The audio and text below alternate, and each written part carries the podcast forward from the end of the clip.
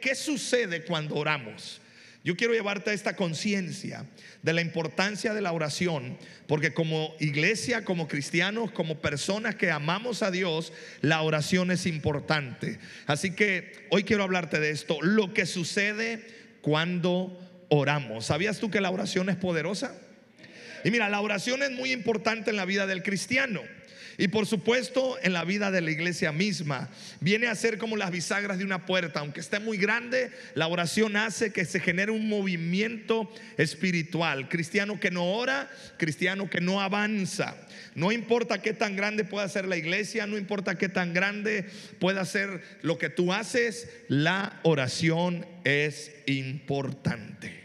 Ahora, te quiero hacer una pregunta, no sé si te la has hecho y si nos visitas por primera vez, a lo mejor te, te, harás esta pregunta. ¿Por qué oramos? ¿Alguien se ha hecho esa pregunta? ¿Por qué oramos?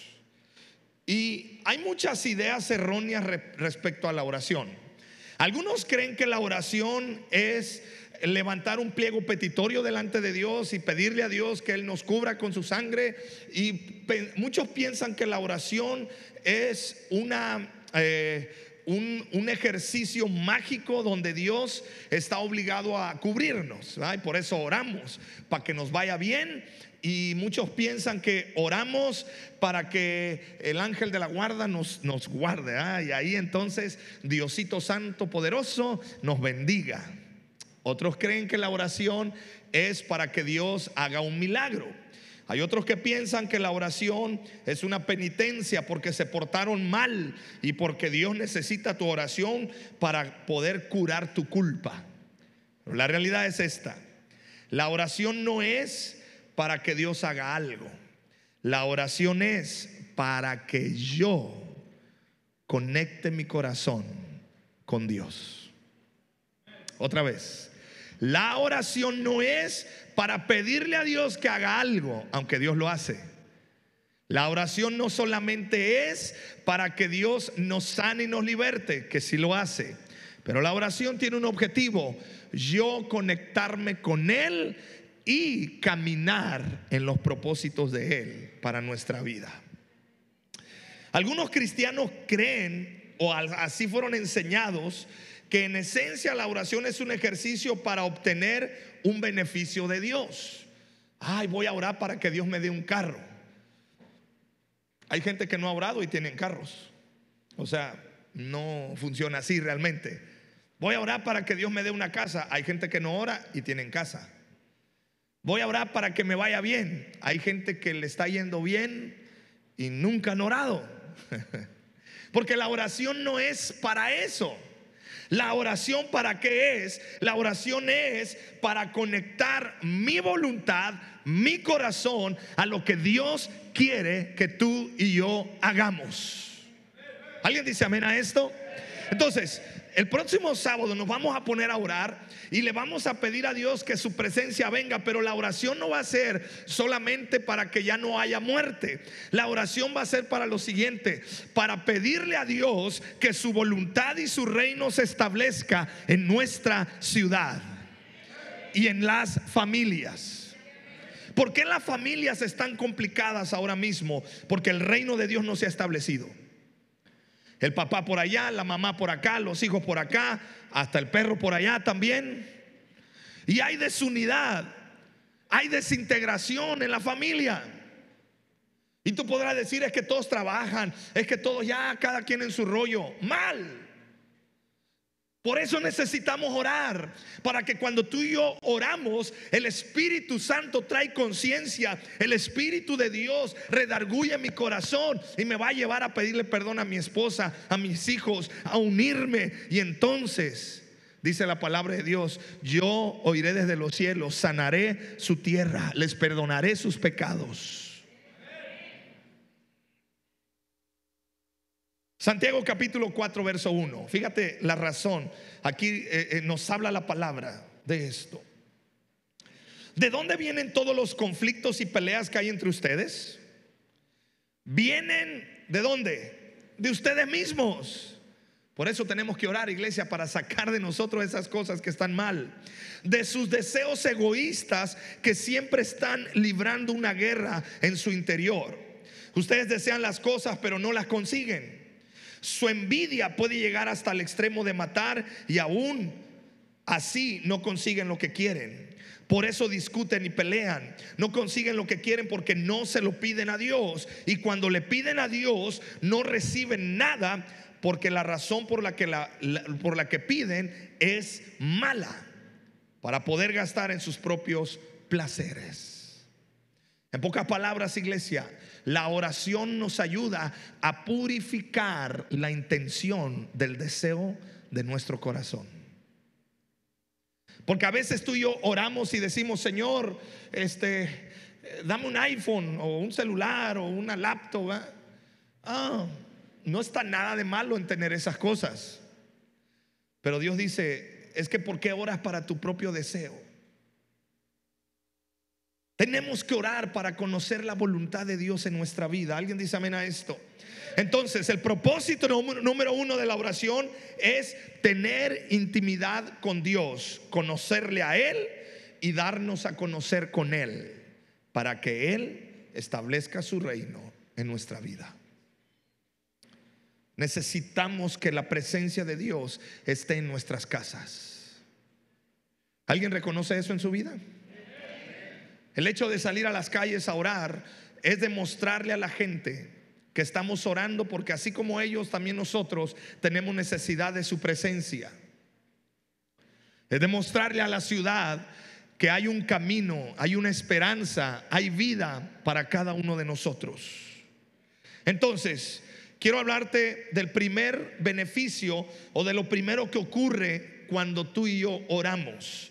Apocalipsis capítulo 5, verso 8. Está hablando de cómo la adoración celestial está en el cielo y entonces está el rollo ahí y dice, eh, ¿de quién es digno de abrir ese rollo? Entonces aparece el Cordero de Dios, Jesucristo, y entonces aquí está narrando la, la escena. Apocalipsis 5.8 dice, apenas hizo esto, los cuatro seres vivientes, está hablando de lo que sucede en el cielo, y los 24 ancianos se arrodillaron delante de él. Cada uno tenía un arpa y llevaba una copa llena de incienso de perfume que representaba ¿qué? Las oraciones del pueblo de Dios. ¿Dónde está el pueblo de Dios? Lo primero que sucede es que la oración perfuma tu vida. Una persona que no ora está hedionda, huele mal, apesta. Ay, pastor, no me diga así. Sí, ¿no has escuchado? A veces es que tu actitud como que no. Una persona que no está en comunión con Dios, la oración lo que hace es perfuma tu vida. Porque cuando andas de mal, ¿quién quiere estar cerca de alguien que se la pasa de malas todo el tiempo? ¿Eh? Eso apesta. O sea, ah. ¿quién quiere estar cerca de alguien que se la pasa quejándose todo el tiempo? Eso apesta. ¿Quién quiere estar eh, eh, al lado de alguien que se la pasa de pesimista? Y la oración en sí, la Biblia dice que cuando tú y yo oramos, son esos inciensos, es ese perfume que tú y yo elevamos delante de Dios. Iglesia, necesitamos elevar mucho perfume delante de Dios en estos días. ¿Alguien dice amén a esto? Ah, entonces dile que está al lado tuyo, empieza sonriendo, ¿qué te parece? Empieza, échale, échale, la sonrisita, ¿no? Tres kilitos de sonrisa. ¿Ah? Ah, pero que yo no estoy muy de acuerdo con lo que estás diciendo. Necesitas orar, fíjate, y ahí necesitas orar. Necesitas ser libre de la amargura. La oración es un perfume que sube delante del trono de Dios. A Él no solo le agrada responder tus oraciones, Dios se complace en oler tus oraciones. Yo te hago la pregunta, cuando Dios se acerca a tu vida, ¿qué olor percibe? Buenos días. Cuando Dios se acerca a tu vida, ¿qué olor está percibiendo? Híjole, queja, ah, pesimismo, ah, enojo. Ah. porque escúchame, La oración no es que Dios hace algo para ti, no. La oración es tú comienzas a ser perfumado por el Espíritu Santo. Y entonces suben esas oraciones. ¿No te gustaría que cuando Dios mire tu vida haga esto? ¿Te gustaría eso? ¿Te puedes imaginar lo que va a pasar el próximo sábado cuando todos elevemos esa oración por nuestra ciudad? Dios va a mirar nuestra... ¿Qué va a hacer Dios cuando mire a Cihuatanejo y vea un grupo de personas orando y elevando ese clamor delante de su presencia? ¿Qué crees que va a hacer Dios? Ah, me agrada, porque es un perfume. Cada vez que tú y yo pecamos, cada vez que tú y yo nos enojamos, cada vez que tú y yo hacemos esas cosas negativas, estamos elevando una, una es delante de Dios. ¿Qué olor le estás enviando a Dios? A ver, huela al que está al lado tuyo. No, mejor no, no, mejor así, así que quede, que quede, que no, no, no, nada, nadie. Que ya los observé, ahorita ya estuve, así, híjole, ah, como que no se bañó. ¿Qué olor estamos enviando a Dios? ¿Acaso será que en vez de mandar el perfume de nuestra adoración, enviamos la pestilencia de la queja y la desobediencia y el descontento? Wow. Así que número uno, orar nos perfuma. Así que vamos a empezar a orar más. ¿Te parece? Bueno, número dos, la oración me hace depender de Dios. Oh, sí. Oh, sí. La oración me hace depender de Dios. Vamos a ver aquí una historia. Primera de Crónicas capítulo 14. Tremendo lo que le pasó al rey David. Vamos a leer, dice así, cuando los filisteos supieron que David ya era rey de todo Israel, se unieron para atacarlo y fueron al valle de Refaim, donde comenzaron a atacar las aldeas vecinas. Pero David se enteró y salió a encontrarse con ellos. Punto y seguido dice, allí, antes que todo, ¿qué hizo? Consultó a Dios. Y fíjate, si salgo a pelear contra los filisteos, ¿me ayudarás a vencerlos? Y Dios le contestó, claro que sí, yo te ayudaré a vencerlos. Entonces David salió a Baal para Sim y allí venció a los filisteos. Los filisteos huyeron y dejaron tirados sus ídolos, así que David ordenó que los quemaran. A ese lugar David lo llamó Baal Perasim, pues dijo, Dios es fuerte como la corriente de un río, pues me abrió el camino para vencer a mis enemigos. Wow. Pero sigue la historia. Pero los filisteos volvieron a atacar a David y ocuparon todo el valle de Refaim. David volvió a consultar a Dios. Diga conmigo, volvió a consultar. ¿Ah? Y Dios le respondió. Fíjate, la respuesta de Dios fue diferente. No los ataques de frente rodéalos y atácalos por detrás, o sea, flanquéalos. Cuando llegues a donde están los árboles de, bálsamo, oirás mis pasos en la punta de los árboles. Esa será la señal para que te lances al ataque. Ahí me verás ir delante de ti para destruir al ejército filisteo. Así lo hizo David y ese día venció a los filisteos desde Gabaón hasta Geser. David se hizo muy famoso en toda la tierra y Dios hizo que todas las naciones le tuvieran miedo a David. Vemos la historia. En la primera Dios le dice, atácalos, dale de frente, ¡fum! Vámonos. Y David va y los ataca y los vence. Pero la segunda vez dice Dios, no, de frente no, rodéales. Y espera a que mis pisadas estén entre los árboles, ahí te darás cuenta, yo voy delante de ti. La oración, escúchame, amada iglesia, la oración no es para que tú le digas a Dios que haga algo por ti. La oración no es para que tú le ordenes a Dios qué tiene que hacer en tu vida. No, es al revés. La oración es, Señor, ¿qué quieres que yo haga? A ver, practica conmigo. Dios, ¿qué quieres que haga? Y te das cuenta que muchos de nosotros somos al revés. Nosotros hicimos nos lanzamos y decimos, Señor, échame la mano. Ayúdame, Señor. Ay. Y Dios nos responde y decimos nosotros, no, Dios no escucha la oración.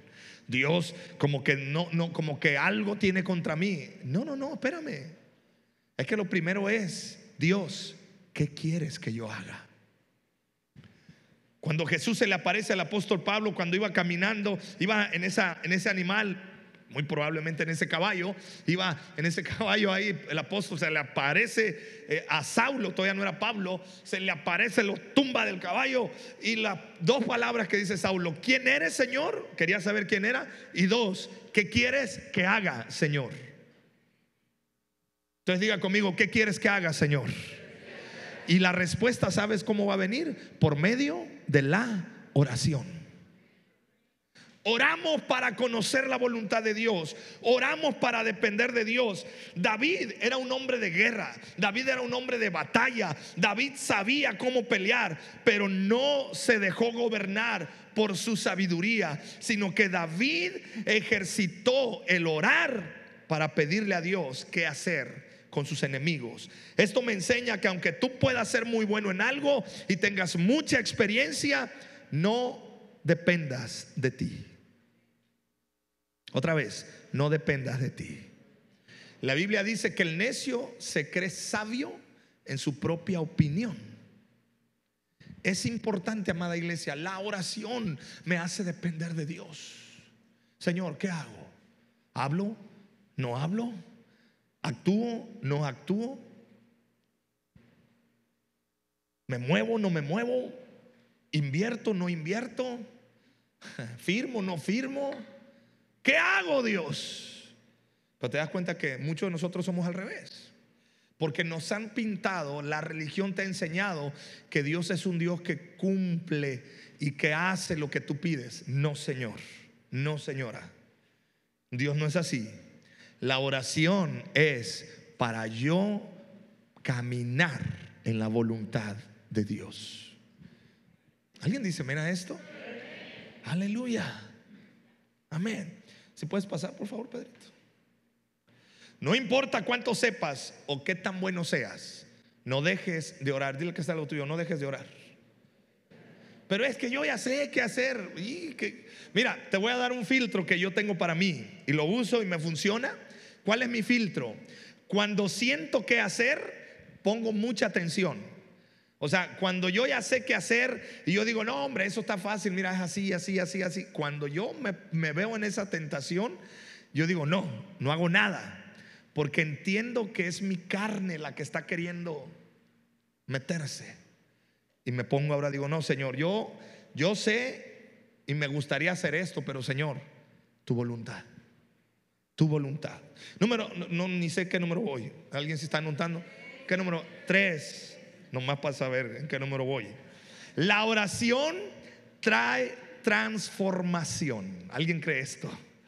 Aleluya. La oración trae transformación. Segunda, segunda de Crónicas 7:14. Pero si mi pueblo que lleva mi nombre se humilla y ora, busca mi rostro y se aparta de su conducta perversa, yo oiré desde los cielos, perdonaré sus pecados y restauraré su tierra. Lo que estamos haciendo este sábado, lo que vamos a hacer este sábado es lo siguiente.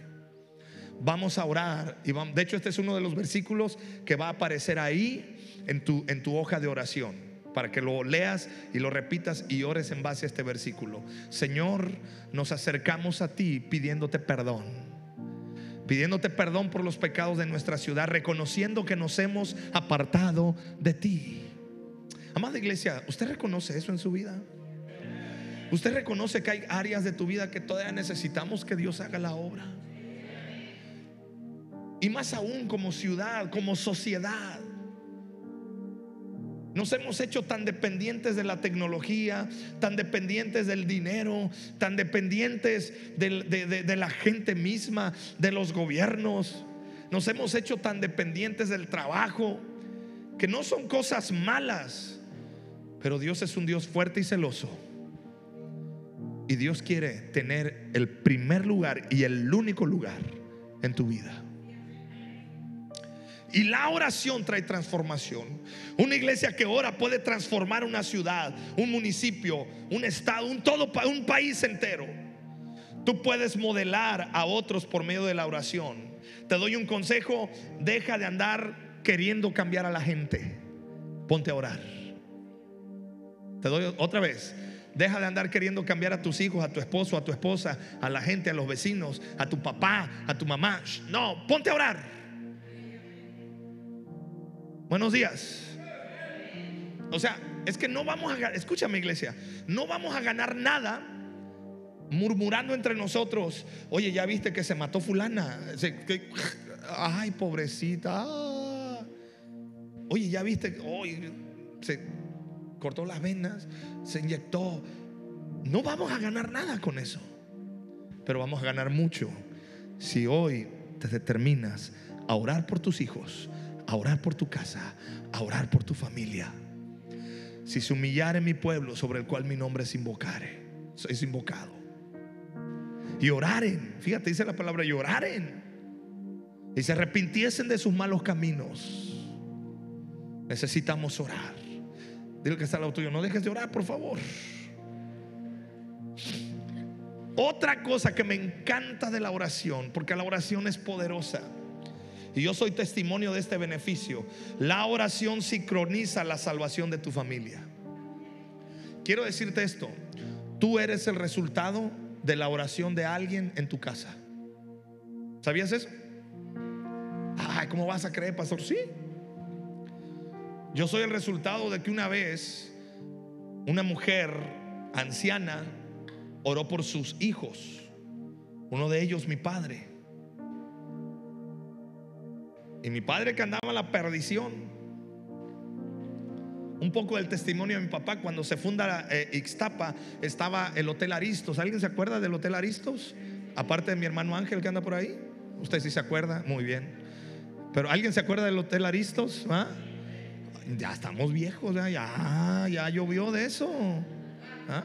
Oílo, ahí está, dando testimonio. ¿Sabes qué hacía mi papá? Porque mi papá cantaba y le gustaba tocar, le gustaba la pachanga, mi jefe. Entonces él, él, él era recepcionista en el día y en la noche le daban chance en el bar. Y él se subía a cantar y cotorreaba a los gringos, les vendía cigarros. Y se ponía a fumar y a beber con ellos. Eh, eh, eh, de ahí Dios rescató a mi padre. Por la oración de su mamá, de mi abuelita. Y mi papá se encontró con Cristo. Y yo soy testimonio ahora de esa oración, porque la oración sincroniza la salvación de tu familia. ¿Alguien dice amén a esto? Tú no te estás dando cuenta, pero lo que vamos a hacer el sábado de orar en las calles, vamos a sincronizar la salvación de mucha gente a los pies de Cristo. Amén. Ahora, Hechos capítulo 10, me encanta esta historia. Si pueden ir pasando ya todos los muchachos la alabanza, por favor. Había un hombre llamado Cornelio que él le gustaba orar. Era romano, él le gustaba orar. Era un hombre devoto de Dios. Él tenía una conexión con Dios. Y mira lo que sucede. Dice Hechos capítulo 10, verso 3. Y vamos a ir brincando algunos versículos. Un día como a las 3 de la tarde tuvo una visión. Vio claramente a un ángel de Dios que se acercaba y le decía, Cornelio. ¿Qué quieres, Señor? Preguntó Cornelio, mirándolo fijamente y con mucho miedo. Dios ha recibido tus oraciones. ¿Dios ha recibido qué? Diga conmigo, Dios recibe mis oraciones. ¿Alguno de ustedes ha recibido, um, algunos de ustedes saben que Dios ha recibido sus oraciones? Pero ¿cuáles si no oras? O sea, ¿qué quieres que Dios reciba si no oras? Dios no recibe buenos deseos. Dios no recibe buenas intenciones. Dios no recibe eh, buena suerte, suerte, eh, suerte. No, eso, ¿qué es eso? Digo, qué bueno que lo digas, pero los que amamos a Dios y conocemos la palabra sabemos que no es por suerte. Ponte a orar. Porque Dios recibe las oraciones. Este ángel se le para a Cornelio y dice, Dios ha recibido tus oraciones. Dios ha recibido tus oraciones y tus obras de beneficencia como una ofrenda, contestó el ángel. Envía, aquí hay otra enseñanza, después tomaré ese tiempo, pero dice, envía de inmediato a algunos hombres a Jope para que hagan venir a un tal Simón, también llamado Pedro. Él se hospeda con Simón el curtidor, que tiene su casa junto al mar. Un día después llegó a, estoy brincando algunos versículos, un día después llegó a Cesarea. Cornelio estaba esperándolo ¿Cómo lo estaba esperando Cornelio? con los parientes y amigos íntimos que había reunido. Al llegar Pedro a la casa, Cornelio salió a recibirlo y postrándose delante de él, rindió homenaje. Pedro, pero Pedro hizo que se levantara y dijo, ponte de pie, que solo soy un hombre como tú. Pedro entró a la casa conversando con él y encontró a muchos reunidos. Mientras Pedro estaba todavía hablando, el Espíritu Santo descendió sobre todos los que escuchaban el mensaje. Los creyentes judíos que habían llegado con Pedro se quedaron asombrados de que el don del Espíritu Santo se hubiera derramado también sobre los no judíos, pues los oían hablar en lenguas y alabar a Dios. Entonces Pedro respondió, ¿acaso puede alguien negar de el agua para que sean bautizados estos que han recibido el Espíritu Santo lo mismo que nosotros? Y mandó que fueran bautizados en el nombre de Jesucristo. Entonces le pidieron que se quedara con ellos algunos días. ¡Wow! Salvación de una familia. Sucedió llenura del Espíritu Santo. ¿Y sabes por qué? Por las oraciones de un hombre.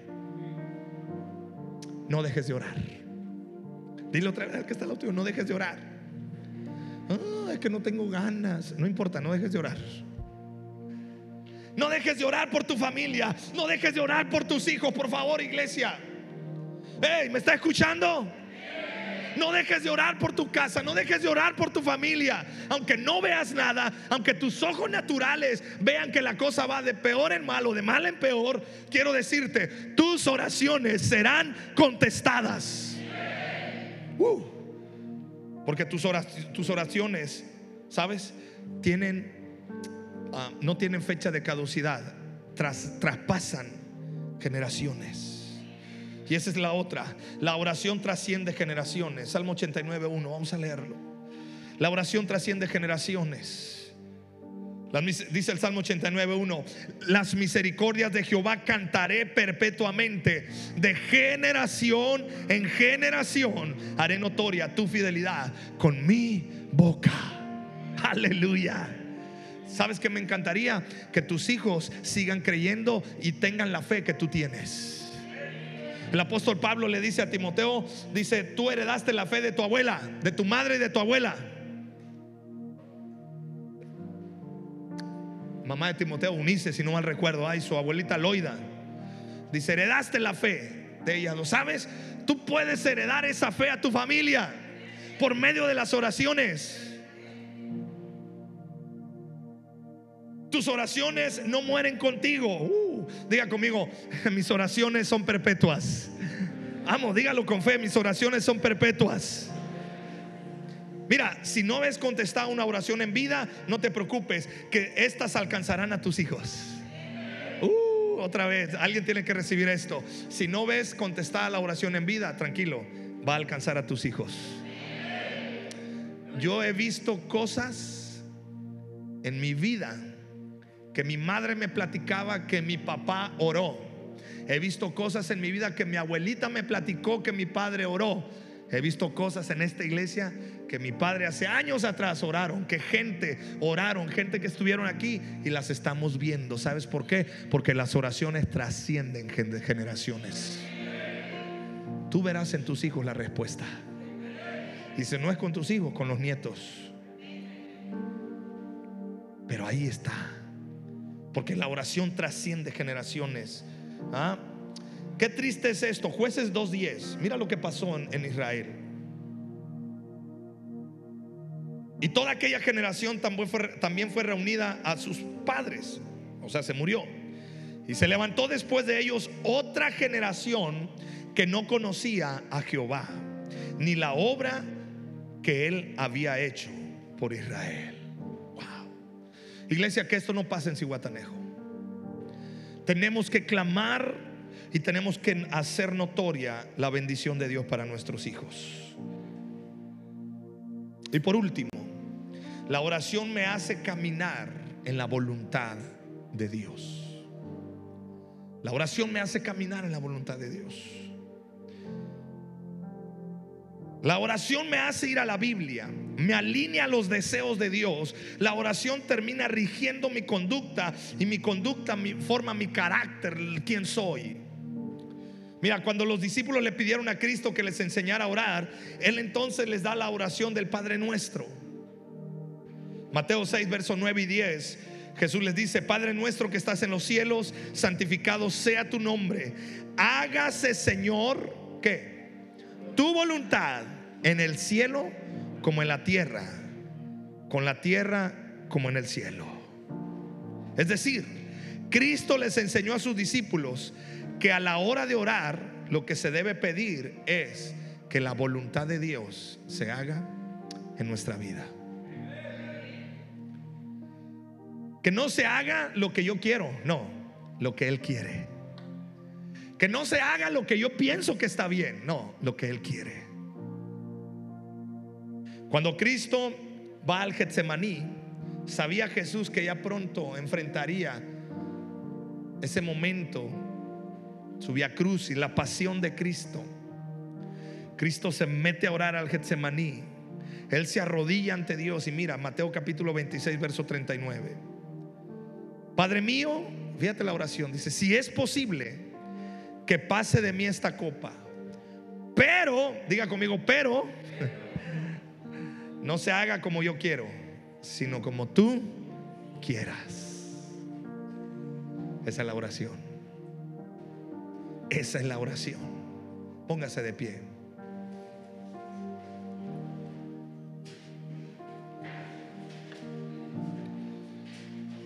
Humanamente Jesús no quería sufrir. Jesús quería pasar de la cruz de largo. Sin embargo, Jesús pidió que se hiciera la voluntad de su Padre y no la suya. Si nosotros conocemos que la voluntad de Dios es buena, ¿alguien reconoce que la voluntad de Dios es buena, agradable y perfecta? Entonces quiero decirte esto. Nuestra oración es la siguiente, Padre, que se haga tu voluntad. Así que donde tú estás, cierra tus ojos. Cual sea la situación que estés viviendo, cual sea la circunstancia en la que estés ahora, que el Señor establezca su reino en tu vida. Y empieza a decirle, Señor, que se haga tu voluntad en mi vida. Padre, ya no quiero ser yo, ya no vivo yo, sino Cristo vive en mí. Vamos, empieza a levantar tu voz y empieza, repite conmigo esta oración. Señor Jesús, vamos todos juntos, Señor Jesús, hoy reconozco necesito de ti, necesito tu presencia, necesito de tu gracia. Y hoy, Señor, te pido que se haga tu voluntad en mi vida, en el nombre de Jesús. Ven Jesús.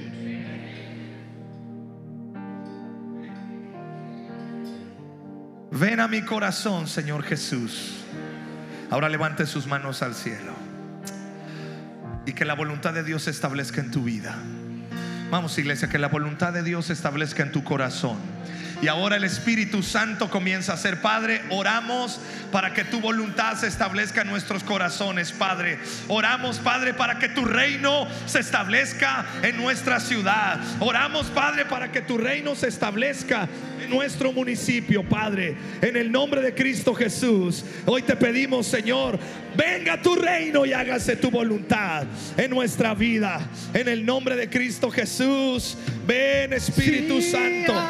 Vamos, vamos, cántale. Tu palabra nunca cambia. Donde hay dos o tres, Aleluya. allí te vas a mover. Él se mueve en medio de nosotros. Sí, amén.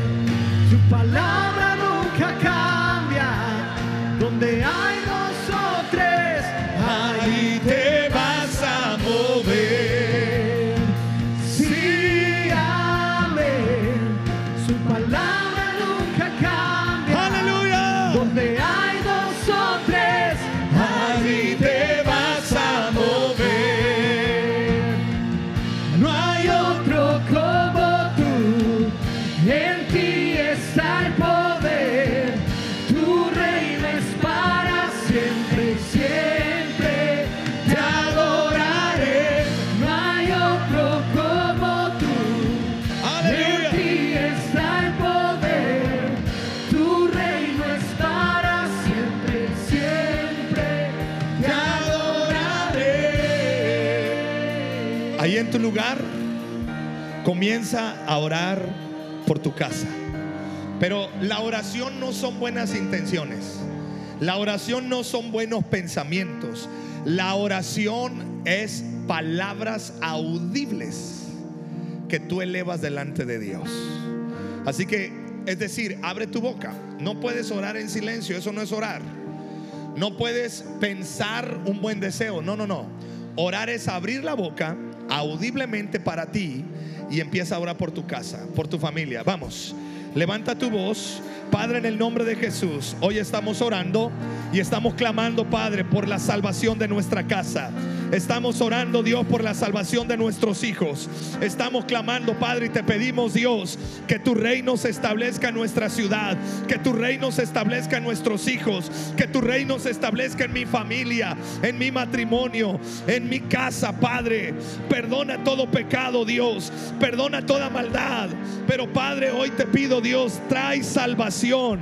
Trae salvación a mis hijos, trae salvación a mi matrimonio, trae restauración, Señor, a mi casa, mis primos, mi familia, mis tíos, en mi colonia, Padre. Vamos, abre tu boca, no te quedes callado.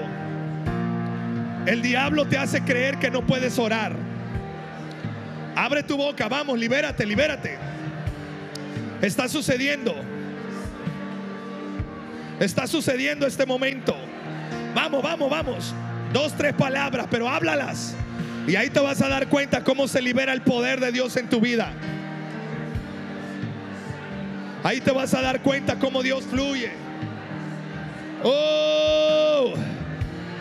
Vamos, vamos, vamos, vamos iglesia. Padre, en el nombre de Cristo Jesús. Juntos, juntos oramos. Juntos oramos por la salvación de nuestra ciudad.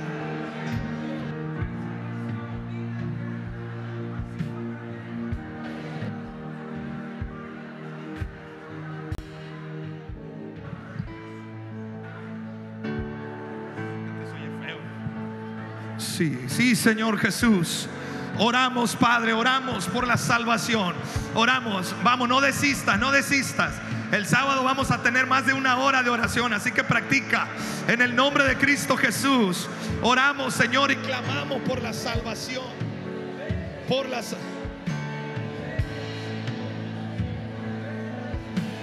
Oramos.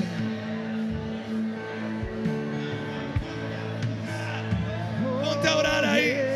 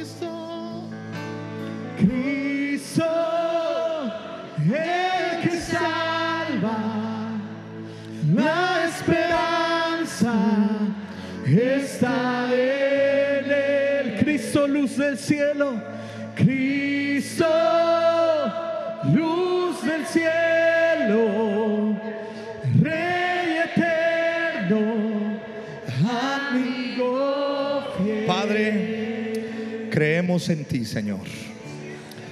Y si tú vienes por primera vez, queremos orar por ti, porque el poder de Dios fluye en, este lugar. Habrá alguien aquí que esté por primera vez.